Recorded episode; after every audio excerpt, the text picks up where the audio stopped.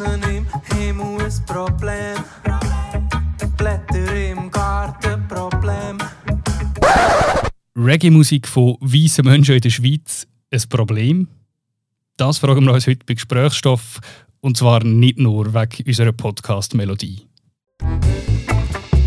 Seit eine Berner Quartierbeiz das Konzern einer Reggae-Band abgebrochen hat, ist kulturelle Aneignung vielerorts das Gesprächsthema Nummer eins. Warum schlägt das so hohe Wellen? Ist es okay, wenn Menschen eine fremde Kultur zu Rechten ausleben? Diese Frage beschäftigt seit dem Konzert der Berner Mundartband Lauwarm in Brasserie Lorraine. Fa discutere da giorni l'interruzione del concerto di una band a Berna a causa delle proteste di una piccola parte del pubblico che ha accusato gli artisti di appropriazione culturale. Retour en Suisse, en Suisse allemande plus précisément, avec cette polémique qui ravive le débat sur l'appropriation culturelle. La semaine passée à Berne, le concert de reggae d'un groupe de musiciens blancs a été annulé. Leurs dreadlocks et vêtements africains ont mis mal à l'aise certains spectateurs. Nach dem erzwungenen Abbruch eines Konzerts will die Schweizer Band Lauwarm mit ihren Fans darüber diskutieren, was Inspiration und was kulturelle Aneignung ist. Eigentlich klingt das ja völlig absurd. In einer kleinen Quartierbeiz in der Stadt Bern wird irgendwann Mitte Juli ein Konzert von einer Mundartband in der Hälfte abgebrochen. Und eine gute Woche später redet halb Europa davon. Der Grund? Der Vorwurf der kulturellen Aneignung, wo hinter dem Abbruch vom Konzert steht. Weiße Menschen spielen Reggae, tragen Dreadlocks und afrikanische Kleider. Vom Berner Lorraine-Quartier hat sich die Debatte im Nu verbreitet über Social Media und über klassische Medien. Schweiz, Frankreich, Deutschland, sogar bis auf Schweden hat man plötzlich über den Konzertabbruch in Bern geredet. Im Ton hitzig, im Inhalt wenig konstruktiv, zumindest in den meisten Fällen. Über die betroffene Band, über die betroffene Beiz haben wir jetzt aber genug geredet. Das ist Gesprächsstoff, der Podcast von Bund und Berner Zeitung. Und wir fragen uns, was können wir aus dem Vorfall lernen? Wie woke ist Bern wirklich? Und wie kommt es eigentlich, dass Kinder und Jugendliche mit dem Thema ganz einen anderen Umgang haben als ihre Eltern? Mein Name ist Noah Fend. Mit mir im Studio ist Miriam Contes, Redaktorin bei Bund und Berner Zeitung. Und später zu Gast in diesem Podcast ist Susanne Rebsamen, Leiterin der Fachstelle für Migrations- und Rassismusfragen in der Stadt Bern.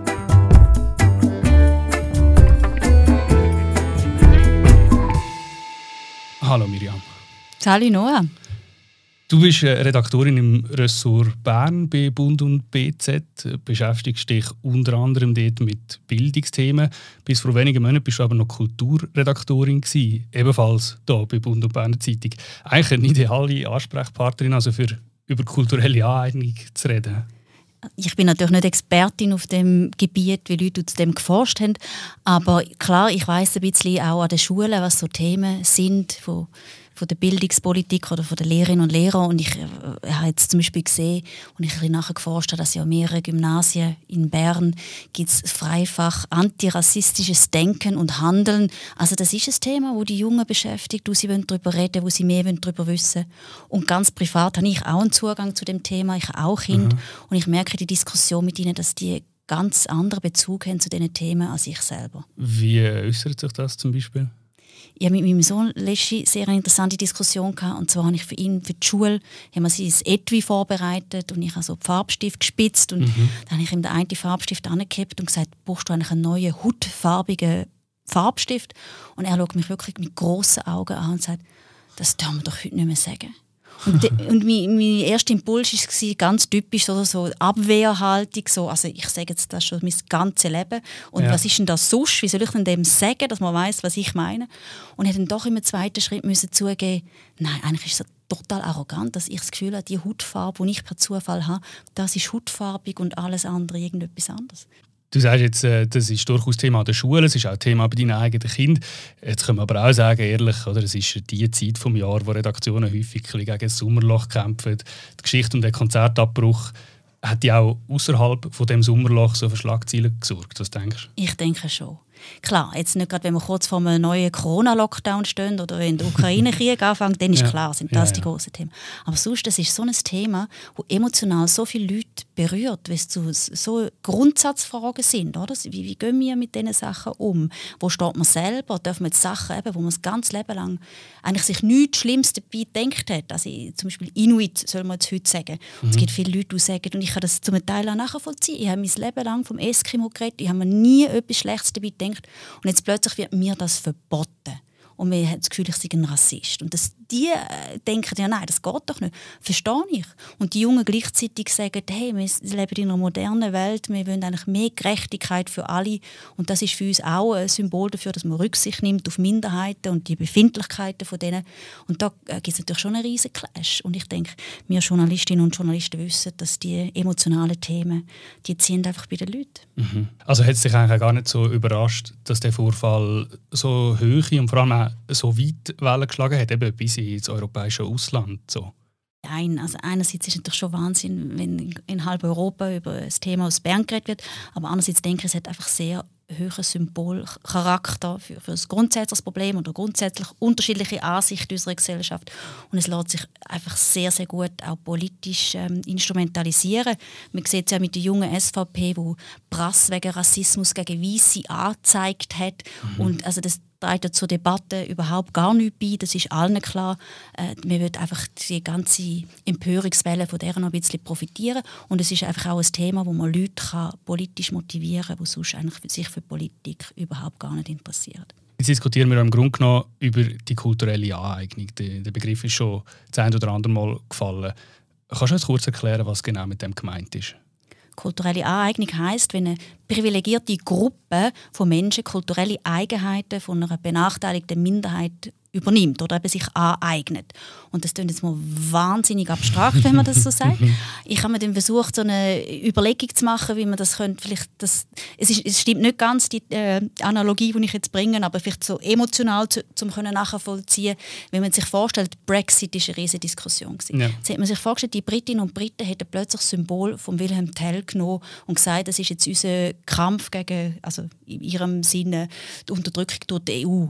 Und dann hätten doch wir Schweizerinnen und Schweizer gesagt, geht's noch, das ist unser Freiheitsheld. Wir haben uns befreit von der Habsburg oder Wilhelm Tell ist quasi die Symbolfigur von dem.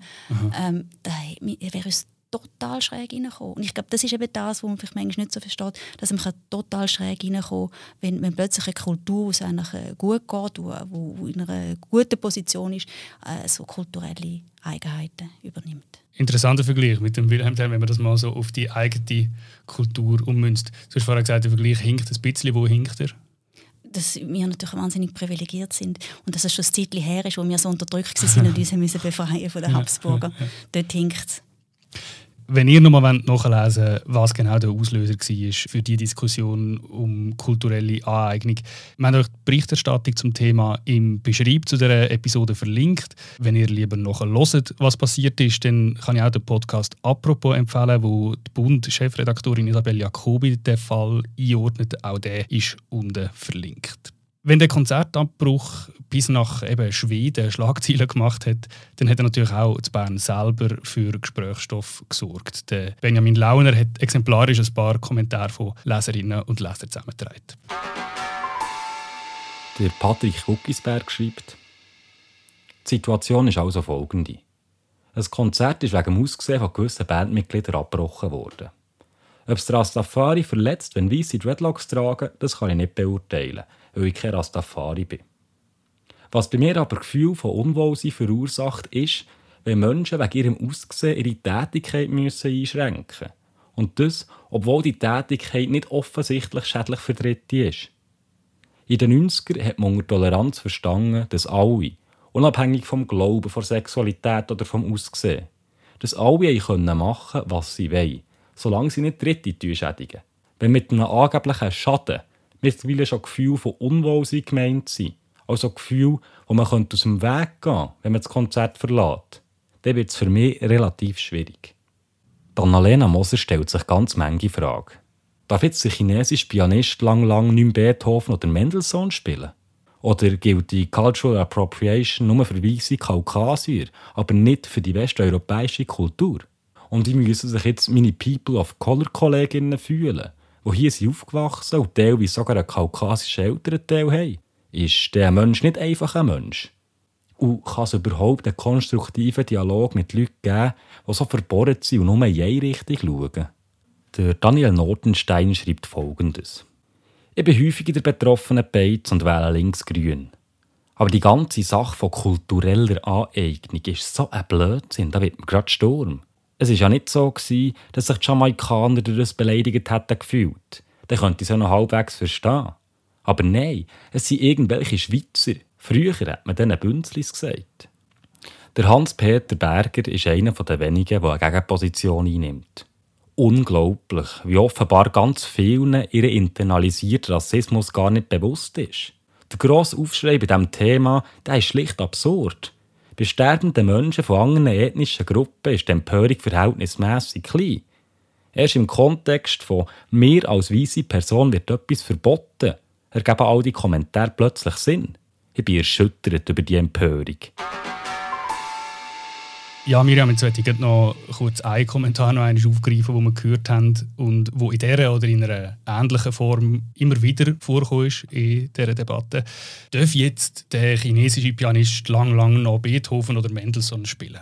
Das wird sehr oft gebraucht, das Argument mhm. zum vermeintlich sagen, wie absurd das die Debatte ist. Und ähm, es ist wahnsinnig eingängig, das Argument, aber es ist leider falsch, weil um das geht es nicht bei kulturellen Aneignungen. Es geht darum, eine privilegierte Mehrheit und eine benachteiligte Minderheit. Und das ist ja mit Beethoven und, und äh, ein Japaner, wo Beethoven spielt, überhaupt nicht gegeben. Und also, ich meine, Kultur lebt ja davon, dass man von anderen Sachen Einfluss nimmt, Fremde und zu eigenem macht. Und das ist absolut legitim, solange man eben auch ähm, Respekt zollt den Leuten, die, einem den Input geben. Aber es ist irgendwie so ein bisschen die Gratwanderung zwischen Cultural Appropriation, eben kulturelle Aneignung, und Cultural Appreciation, von dem, wo du jetzt so ein bisschen sagst, dass man Einflüsse aus anderen Kulturen annimmt. Genau, mit, mit, dass man es mit Respekt macht und mit Anerkennung mhm. und nicht einfach so quasi selbstverständlich nimmt und, und zum eigenen macht, ohne, ich glaube, es geht auch um die Reflexion vom Ganzen, dass man sich überlegt, wen ist es angebracht und wen, wen geht es zu weit, in welcher Form kann ich es machen. Neben dem politischen Konflikt, oder neben dieser politischen Diskussion, gibt es aber eben auch einen Generationenkonflikt oder vielleicht nicht einen Konflikt, aber einen Graben zwischen Generationen. Du hast vorhin das Beispiel gebracht, zwischen dir und deinem Sohn. Genau, und da stelle ich fest, wenn ich äh, der Generation von meiner älteren Generation von dem erzähle, dass die können das nicht nachvollziehen, wieso dass man jetzt den Bleistift nicht mehr hautfarbig darf sagen. Und das Gleiche ist auch, wenn es darum geht, ähm, meine Kinder sind da sehr sensibel, dass das natürlich äh, Schokokopf heißt und ähm, das können Großeltern überhaupt nicht nachvollziehen, woher das, das kommt und wieso jetzt. Über den unterschiedlichen Umgang von verschiedenen Generationen mit diesen Themen habe ich heute auch mit Susanne Rebsamen geredet. Sie arbeitet seit 13 Jahren in Bern im Bereich Migration und Rassismus und sie leitet heute die Fachstelle für Migrations- und Rassismusfragen der Stadt Bern. Susanne Rebsamen, willkommen im Studio. Danke vielmals, dass du gekommen bist. Plötzlich reden alle über Themen wie kulturelle Aneignung, Rassismus, Kolonialismus. Was ist da los? Ja, ich bin im ersten Moment erstaunt als ich das gehört habe, nicht weil die Themen nicht aktuell wären. Ich weiß, dass die im Moment sehr viele Menschen bewegen und das freut uns auch sehr. Aber es ist jetzt für uns ein eher kleinerer Vorfall passiert, wo es äh, zu einem grossen äh, Buschfeuer, könnte man vielleicht sagen, oder sogar Flächenbrand jetzt äh, entfacht ist. Mhm. Und das kann ja erstaunen, dass so ein Vorfall so groß wird. Und das hat mich selber zuerst auch erstaunt und beim zweiten Nachdenken kann ich müssen sagen, nein, so erstaunlich ist es nicht. Weil so ein bisschen die Empörung und Abwehr, die kennen wir eigentlich auch von unserer Arbeit. Über, über genau die Empörung oder die Abwehrreaktion, wenn wir da gerade nachher noch reden und der ein bisschen auf den Grund gehen. Man hat gleich den Eindruck nach dieser sehr breiten Debatte, dass die Themen irgendwie so ein bei einem doch noch größeren Teil auch von der Berner Jugend zumindest angekommen ist. Überrascht dich das? Nein, das ist etwas, was wir jetzt in den letzten Jahren und äh, spätestens seit Black Lives Matter Bewegung eigentlich feststellen. Und das ist etwas, was natürlich für uns, für die alltägliche Arbeit extrem hilfreich ist. Also wenn ich zurückschaue, die Stadt Bern ist schon sehr lange jetzt im Bereich von der Rassismusbekämpfung tätig. Wir, sind, äh, wir machen seit zwölf Jahren eine Aktionswoche gegen Rassismus, die sehr breit abgestützt ist. Und noch ein länger sind wir Mitglied von der Europäischen Städtekoalition gegen Rassismus. Und wenn ich jetzt so zehn Jahre zurückdenke und wir haben versucht, über die Themen zu reden, dann ist uns häufig nachgelegt worden, nicht einmal über Rassismus zu reden, ähm, das Problem nicht beim Namen nennen. Wir haben uns immer dagegen gewehrt und gesagt, nein, man muss das Problem benennen. Und die Einwände höre ich eigentlich kaum, weil es ist eine höhere Wachsamkeit da, es ist ein höheres Problembewusstsein da und insbesondere bei der jungen Generation. Mhm. Wie kommt es denn, dass die Jugend irgendwie so sensibilisiert ist auf das Thema, während viele Eltern immer noch so ein bisschen um Verständnis ringen in diesen Fragen? Ich glaube, es hat mit der Alltagserfahrung zu tun. Ich glaube, es hat mit dem Diskurs zu tun, wo auf Social Media, in den Medien, aber auch einfach im zwischenmenschlichen Zusammensein passiert. Und ich glaube, es hat auch so ein bisschen mit einer Unbefangenheit zu tun. Also wir, man, man, wächst heute mit anderen Geschichten, mit anderen Bildern auf. Man fühlt sich, glaube ich, auch nicht in seiner Existenz bedroht, wenn man irgendwie ein bisschen einen anderen Begriff verwenden muss, sondern das ist einfach wie, es ist der Alltag und wir leben alle mit Menschen zusammen, die verletzt sind durch gewisse Praktiken, durch gewisse Ausdrücke, durch gewisse Sichtweisen und ja, hoffentlich hören wir einander zu und passen uns auch ein dem an. Du hast gesagt, ihr merkt das in eurer alltäglichen Arbeit, mhm. dass mindestens bei einer jüngeren Generation Generation das viel präsenter ist oder die einen anderen Umgang haben mit dem. Etwas, was ihr ja auch macht, ist das Netzwerk rassismuskritische Schulen, wo, wo ihr das Leben gerufen habt. Vielleicht kannst du erklären, mit welchem Ziel genau? Wenn wir fragen, wo wird Rassismus erlebt, kommt das Bildungssystem häufig als Antwort mhm. und als Beispiel. Mhm. Und dann ein wichtiger Hebel sind Lehrpersonen, um sie auch so ein bisschen im rassismuskritischen Denken schulen, um überhaupt sensibilisieren für die Themen. Und darum haben wir jetzt zusammen mit dem Schulamt und mit der PH Bern so eine Weiterbildung angeboten, die heißt Netzwerk Rassismuskritische Schule und wo eine freiwillige Weiterbildung ist für Lehrpersonen. Und wir haben die vor, kurz vor der Sommerferien jetzt erstmal ausgeschrieben und sind sehr erfreut, dass das Interesse sehr, sehr groß mhm. ist und auch im Wissen darum, dass sich Lehrpersonen um sehr, sehr viele Themen müssen kümmern und Rassismus äh, für sie eins davon ist. Und wir sind jetzt sehr zuversichtlich jetzt für den ersten Zyklus, den wir machen. Viel mehr kann ich darum leider noch nicht berichten, ja, ja, ja. aber ich finde nur schon die grosse Bereitschaft, teilzunehmen und sich in diesem Bereich weiterzubilden und auch auseinanderzusetzen, weil so Auseinandersetzungen sind manchmal auch ein bisschen unbequem, die ist sehr motivierend und ist schön zu sehen. Haben das schon ein bisschen angetönt. Die Debatte nach dem abgebrochenen Konzert die ist grossmehrheitlich gar nicht eine eigentliche Debatte gewesen, sondern vielmehr so ein, ein Sturm von der Empörung. Ist es noch ein konstruktiver Dialog? Nein, ich glaube, aktuell ist er nicht konstruktiv. Mhm. Aber ich glaube, man kann ihn in eine konstruktive Richtung lenken. Also, wir sind jetzt irgendwie am Reagieren auf eine Empörung. Und ich glaube, wenn wir kontinuierlich und aus verschiedenen Perspektiven und auch auf einer Augenhöhe über das Thema Rassismus, aber auch über Privilegien und Benachteiligungen, die struktureller Art sind in unserer Gesellschaft redet, dann glaube ich, dass man, dass man das in eine konstruktive Richtung kann lenken kann und eben nicht einfach nur auf solche Vorfälle reagieren muss. Und ich meine, man kann sagen, vielleicht ist man jetzt ein bisschen eingeschüchtert, der eine oder die andere Kulturveranstalterin, und, aber vielleicht mhm. regt es auch zum Denken an, mhm. wenn man nächstes Mal programmiert zum Beispiel. Mhm.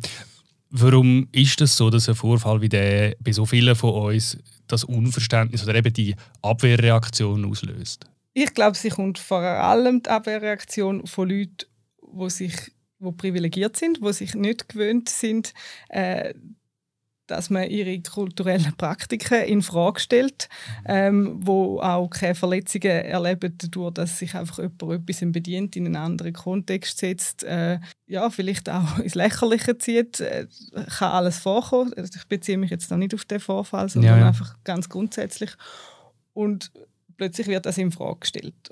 Und es ist eine Angst vor Verlust von Privilegien. Das habe ich fest Eindruck. Man hat das Gefühl, es wird einem etwas weggenommen. Genau der Vorfall in der Lorraine, der da Mitte Juli eigentlich passiert ist, ist das überhaupt für, äh, für dich jetzt ein relevantes Fallbeispiel? Weil der Vorfall der spielt sich in einer linken, vielleicht sogar in einer linksautonomen Szene ab. Ähm, dort sind wahrscheinlich sowieso hypersensibilisierte Menschen, die sich vielleicht eh gegen Rassismus einsetzen. Ist das überhaupt ein wichtiges Beispiel? Ich finde vor allem das wichtige Beispiel, was jetzt damit passiert, nämlich eben die Welle von der Empörung und auch ein Abtun so, so in eine Ecke von eben es sind die linksalternativen Hypersensibilisierten. Wenn ich schaue, von wo dass wir auch Rückmeldungen bekommen und Anfragen bekommen zum Thema Rassismus, ist das nicht einfach aus der hypersensibilisierten linken Ecke, sondern es sind sehr viele Personen und auch Institutionen, die möchten lernen. Und es sind auch sehr viele Leute, die sich an Rassismus, wo in unserer Gesellschaft passiert, stören. Und ich finde es jetzt wichtig zu fragen, also aus meiner Sicht gibt es viel relevantere und im Moment grundlegendere Themen im, im Bereich Rassismus, wo man muss angehen und warum das jetzt so hochgekocht wird. Oder weil eigentlich der Diskurs um kulturelle Aneignung ist äh, Rassismus kritisch denken für sehr Fortgeschrittene. Mhm. Und faktisch sind wir eigentlich am Punkt, wo wir häufig noch erklären müssen, dass es überhaupt Rassismus gibt und nur schon der Punkt in Frage gestellt wird. Und eigentlich habe ich das Gefühl, wir sind jetzt wie eine Stufe zu weit oben eingestiegen. Wir haben einen übergumpelt. Genau, wir würden jetzt gescheiter nochmal einen Schritt zurückgehen ja. und, drüber, und über Privilegien und strukturelle Benachteiligungen in unserer Gesellschaft reden. Und dann können wir dann irgendwann mal wieder dort einsteigen. Also Aber die Diskussion, die man jetzt hat versucht zu führen, ist eigentlich noch zu komplex für die meisten von uns. Wir müssten wie tiefer einsteigen. Genau. Eben, so gesehen kann man sagen, das abgebrochene Konzert de Lorraine ist jetzt ein Vorfall. Vielleicht ist er im Moment gerade noch gar nicht so relevant. Es gibt ja aber wie auch andere Entwicklungen, die man in Bern kann beobachten kann. Es gibt auf Partys zum Beispiel vermehrt Awareness-Teams. Es gibt lokal mehrere in der Stadt Bern, die regelmäßig Stammtisch oder Podien zum Thema Rassismus ähm, organisieren. Es gibt Schulen in der Stadt Bern, die über Themen wie Rassismus äh, reden, die Freifächer anbieten in antirassistischem Denken und Handeln. Eine Bar, die vor zwei Jahren noch Colonial Bar geheißen hat, hat den Shitstorm geerntet und hat heute einen anderen Namen. Das sind einfach ein paar so konkrete Beispiele, die mir eingefallen sind. Wie woke ist Bern heute? Ja, ich habe ein, ein Problem mit dem Begriff Woke, weil es tönt so ein nach einem Trend und es wird auch häufig verwendet, um sich lustig darüber zu machen, wenn sich Leute wenn auf Augenhöhe begegnen oder also Machtstrukturen irgendwie hinterfragen. Ich habe das Gefühl, die Achtsamkeit ist gestiegen. Ich habe das Gefühl, man ist sich bewusster. Ich meine, ich weiß nicht, wie lange überhaupt schon thematisiert wird, dass Bern äh, koloniale Vergangenheit hat, dass, wir, dass die ganze Schweiz sehr kolonial verstrickt ist. Das ist eher ein neuer Diskurs. Das ist ein Bewusstsein, das in den letzten Jahren gewachsen ist mhm. und äh, sicher auch noch nicht überall verankert ist. Ja, ich habe das Gefühl, wir sind in einer aufmerksamen Stadt, in einer Stadt, wo die Leute ja, auch darauf schauen und, und auch anprangern, wenn sie im öffentlichen Raum Begriffe oder Darstellungen hat, die andere könnten verletzen und man reagiert darauf und ich finde das eine sehr schöne Entwicklung, aber ich finde nicht, dass es jetzt irgendwie ein Trend ist, sondern ich habe das Gefühl, es ist wirklich ein gemeinsames Lernen. Aber wenn wir unter Woke einfach das Bewusstsein für die Themen verstehen und nicht unbedingt den Trend ablesen, dann könnte man schon sagen, Bern ist eigentlich recht woke. Ich habe fest Eindruck. Also auch wenn ich jetzt mich austausche mit anderen Leuten, die in meinem Bereich arbeiten, aus anderen Regionen, dann denke ich, sind wir in der Stadt haben wir das Privileg, auch die Plattformen zu haben, uns damit auseinanderzusetzen. Es hat sehr viele verschiedene Plattformen. Ich habe vorhin schon die Aktionswoche gegen Rassismus angesprochen. Mein Eindruck ist auch, dass ja, Bern ist ein Ort, wo lebendige politische Diskussionen geführt werden und das merkt man in dem. Und somit kann man sagen, ja, es ist eine große Wachsamkeit da. Ja, und es ist nicht nur ein Randphänomen. Nein, definitiv nicht. Weil sonst hätten wir nicht die Anfragen, die wir hätten und wir hätten auch nicht die KooperationspartnerInnen, die wir haben. Speziell am Vorfall, der ja so ein bisschen Ausgangspunkt ist für die ganze Diskussion, die jetzt gerade geführt worden ist und wo wir jetzt immer noch führen. Speziell an dem Vorfall und auch an der anschließenden Debatte ist ja, dass sie in einem mehrheitlich weißen Kontext stattfindet. Auch wir zwei reden hier im Studio jetzt als zwei Weiße über Themen wie kulturelle Aneignung und Rassismus. Dürfen wir das? Also wenn ich das Gefühl hätte, wir dürften es nicht, wäre ich nicht da. Aber mhm. ich finde, der Diskurs ist so nicht komplett mit uns und es fehlt etwas sehr Wichtiges. Es fehlen sehr, sehr wichtige Stimmen und ich weiß auch, dass es für euch schwierig ist, die Stimmen zu gewinnen. Mhm dort habe ich fest Gefühl, es geht auch um Vertrauen. Ich komme hier an, ich komme aus einer sehr starken Position hier an, ich habe eine Institution im Rücken, ähm, ich weiß, ich rede als weiße Person, ich werde nicht nach meinen individuellen Erfahrungen gefragt und vor allem werden mir die nachher nicht irgendwie abgesprochen ja. oder kritisiert. Also im Moment gibt man sich ja auch ein bisschen zum Abschluss äh, frei, wenn man zu dem Thema redet, oder? Mhm. Und darum ist es für mich einfacher, zum darüber zu reden, wie vielleicht für andere in so ein Format hineinzukommen. Aber ich finde nicht, dass der Diskurs so komplett ist und ich finde, es wäre sehr wichtig, dass man unterschiedliche Stimmen hört, wenn es um Rassismus geht, aber eben nicht nur. Und ich glaube, dort ist auch die Basis, um dann ins Gespräch zu kommen, wenn so etwas ist, dass man vorher schon das Vertrauen hat, dass die Leute, wo man jetzt darüber redet, wo, die, wo tagtäglich rassistische Diskriminierung erfahren, dass sie sich in der Medienberichterstattung wiederfindet, im Allgemeinen, jetzt nicht einfach im Themenfeld Rassismus, dass sie äh, ihre Expertise anerkannt wird, aber auch, dass sie in den Medienhäusern äh, repräsentiert sind. Ich bin vorher da reingelaufen, wir sind das Studio gelaufen. Oder? Und ich glaube nicht, dass jetzt die Stadtbevölkerung da innen repräsentativ mhm. vertreten ist. Mhm. Und ich glaube, das sind Sachen, wo man daran arbeiten muss. Wenn man sich als weise, privilegierte Person irgendwie die Frage stellt und versucht, die Diskussionen mitzuführen, dann kommt man irgendwann auch zu vielleicht ein absurd tönenden Fragen. Aber man fragt sich dann, ist das, was wir da jetzt zum Beispiel machen, auch eine Art kulturelle Aneignung, indem wir uns Debatten über kulturelle Aneignung aneignen? Mhm. Ich finde, das ist eine sehr wichtige Frage und die Frage habe ich mir schon auch gestellt. Oder? Mhm. Und ich wäre auch äh, auf eine Art verleitet gewesen, jetzt zu sagen, ja, es geht jemand von meinem Team, der mehr persönliche Betroffenheit mitbringt. Und gleichzeitig kann es auch nicht sein, dass man einfach äh, nur dann, wenn es um das geht, die Personen irgendwie führen schickt, ja. und, und, und nachher nimmt man sich äh, vornehm wieder zurück. Also ich glaube, dort geht es wirklich darum, ich finde, wir müssen uns dem bewusst sein und wir können darüber reden wir müssen uns bewusst sein, aus welcher Perspektive dass wir darüber reden und auch, was es braucht, dass es so ein Diskurs künftig anders kann stattfinden Ich meine, ich versuche jetzt auch so ein bisschen im Gepäck einzubringen, unterschiedliche Perspektiven, die ich beispielsweise in meinem Team vertreten habe. Und das stärkt mich auch in meiner Position, aber das ersetzt sicher nicht kritische Stimmen von Leuten, die äh, rassistisch benachteiligt sind in unserer Gesellschaft. Es ist ja ein schwieriges Thema. Oder? Leute sind verunsichert, man will nichts falsch machen. Manchmal passiert es einem, dass man in Debatten selber rassistische Vorurteile reproduziert, ohne dass man das will. Wie geht man mit dem um? Also ich bin auch verunsichert, obwohl ich ja, man könnte jetzt denken von Berufs wegen, dass auf keinen mhm. Fall sollte sein, aber doch, ich bin verunsichert und ich denke, mit dem auch Unbequemen müssen wir uns einfach auseinandersetzen. Das, äh, das ist jetzt äh, die Folge von unserer Position in dieser Gesellschaft und ich glaube, das Wichtigste ist wirklich einfach zuzuhören, unterschiedliche Perspektiven anzuhören, nicht einfach gerade bewerten, sondern ja, auch Kritik entgegennehmen. Ich finde, es ist, es ist auch nicht immer einfach für ein Gegenüber, wo sich angegriffen oder verletzt fühlt, die Kritik zu äußern. Ja, dann nehme ich sie vielleicht gescheiter mal entgegen und denke darüber nach und lerne. Und wir werden sowieso Fehler machen. Ich mache mhm. auch die ganze Zeit Fehler. Und ich habe sicher sehr, sehr viel gelernt zu dem Thema, aber ich mache immer noch Fehler. Mhm. Und gerade wenn ich jetzt da sitze, möchte ich natürlich kennen machen, aber ich werde nachher den Podcast hören, wird wieder einen gemacht haben und möchte jetzt da sagen, ja, ich muss, ich muss lernen, wir müssen daran wachsen. Es ist, ein, es ist eine Debatte, wenn man irgendwie jetzt 30 Jahre zurückschraubt, dann sind wir so noch jemand anders gewesen und offensichtlich sind wir ja in der Lage zum Lernen, oder? Ich denke manchmal irgendwie an das Liederheft, das ich in der Primarschule hatte. Ich meine, das hat auch eine gute Sommerlochgeschichte gegeben heute und ja, ja. wird es hoffentlich so jetzt nicht mehr geben. Also offensichtlich sind wir imstande zum Lernen, aber es geht schon eher langsam voran. Aber wie ist denn das mit dem Diskussionen führen, möglichst ohne rassistische Vorurteile zu reproduzieren? Das nimmt mich schon noch Wunder.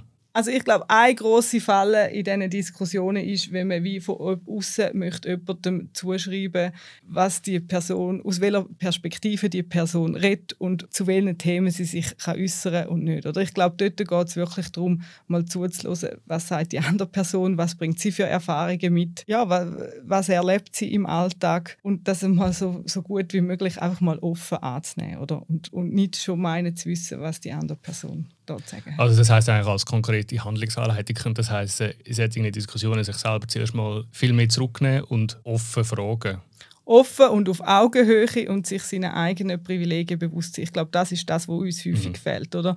Ganz viele Sachen, die ich einfach für selbstverständlich nehme, wo ich mir Raum annehme, wo ich mir Praktiken annehme. Ich nehme mir die einfach. Oder? Und dort muss ich mir bewusst werden, es kann andere verletzen und es ist vor allem ein Privileg, das andere so nicht haben. In den USA, wo die Themen schon länger, schon länger stark präsent sind, Dort haben wir auch eine starke Politisierung können beobachten von dieser Debatte.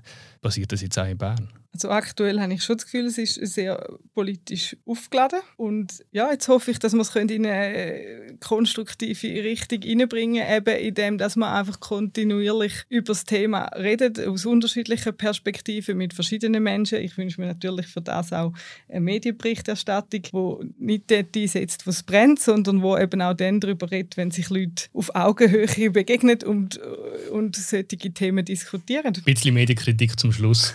Das äh, nehmen wir so entgegen. Danke vielmals, Susanne Rebsamen, dass du äh, da bist. Ja, Miriam, was ist dir geblieben von dem Interview oder was nimmst du mit? Unter anderem, dass sie sagt, sie sei auch unsicher. Das hat mich wahnsinnig beruhigt. Dass man, darf, dass man darf unsicher sein dass man auch darf Fehler machen dass man nicht muss so wahnsinnig Angst haben, dass man jetzt nichts mehr darf sagen und alles könnte jemandem im falschen Hals geraten. Sondern dass es um Diskussion geht und Bereitschaft dazu zu diskutieren. Wenn wir uns das äh, ein bisschen bewusst werden, dann führt das im Idealfall ja auch dazu, dass die Diskussion irgendwie ein bisschen entkrampfter kann geführt werden kann. Gibt es sonst irgendetwas, wo dir noch, wo noch geblieben ist? dass sie gesagt hat, man sei wie schon einen Schritt zu weit in der Debatte. Also das ganze Dreadlocks, Reggae-Musik, dürfen wie sie sich so anlegen, dürfen sie so Musik spielen, dass es schon fast zu fest eigentlich ein Detailproblem ist und dass man gescheiter mal zuerst die große, breite Debatte über strukturellen Rassismus führen und was man dagegen machen kann. Und das finde ich sehr ein nachvollziehbarer Ansatz.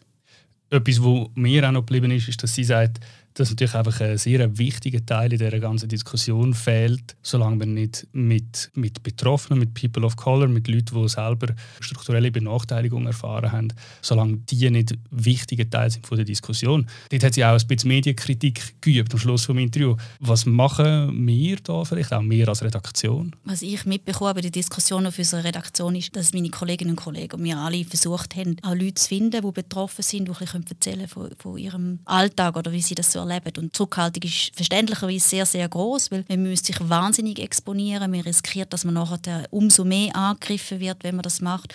Und das zeigt auch die Erfahrung, wenn man das schon gemacht hat mit Leuten, dass es manchmal kann denen, wie soll man sagen, im Gesicht explodieren, das mhm. Ganze. Und darum verstehe ich die Zurückhaltung. Aber absolut, es ist schade und wir arbeiten daran, dass man Leute findet, reden. Wie geht es jetzt weiter in dieser ganzen Diskussion? Du hast vorher ganz am Anfang gesagt, es ist für dich mehr als irgendeine Sommerlochgeschichte, es ist mehr als ein sommerlicher Aufreger. Natürlich ist das ein auch ein Blick in die Glaskugel. Aber was hast du das Gefühl, was machen wir aus dieser Diskussion, die jetzt hier angestoßen worden ist? Hoffentlich etwas Gutes. Ich würde mir wünschen, dass wir mehr reden über wirkliche Probleme, dass man nicht so fest sich in Detail verbeißt, so im Stil von denen hat der das gesagt und der andere das. Weil es ist eigentlich nicht das, was es darum geht. Es geht wirklich darum, wie wir mit dem umgehen, dass wir vielleicht eben äh, seit ja, ich weiß nicht wie vielen Jahren sehr privilegiert sind und davon profitieren und andere eben nicht. Und wie schaffen wir, dass es allen gut geht? Und wie, vielleicht, wie tun wir vielleicht auch die eigenen Vorurteile äh, mit denen umgehen, wo wir uns vielleicht gar nicht bewusst sind, dass man die haben? Ich finde das äh, noch recht krass. Ich kann dir noch die Anekdote erzählen, noch mal geschlossen, mhm. noch eine. Als ich mit meinem Sohn unterwegs war, mal Sport am Abend und vor uns ist ein dunkelhäutiger Mann gelaufen und er sagt zu mir, Mami, ich habe Angst. Der ist so schwarz. Mhm. Und dann ist bei mir, oh, jetzt müssen wir aber anfangen zu diskutieren. Und mhm. dann sage ich, du, äh, weißt du, nur weil der dunklere Haut hat als mir, ist doch der kein böser Mensch.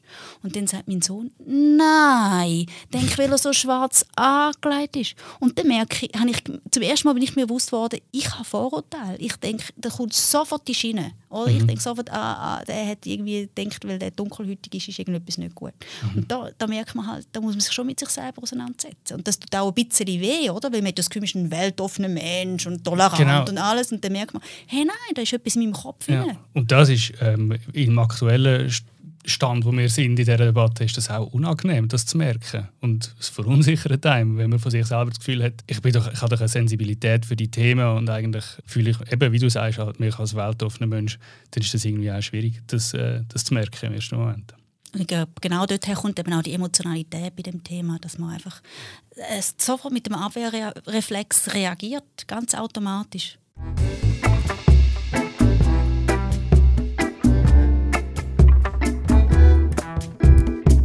Das war von der aktuellen Folge von Gesprächsstoff über die Diskussion um kulturelle Aneignung. Die erste Folge zu dem Thema, möglicherweise aber nicht die letzte.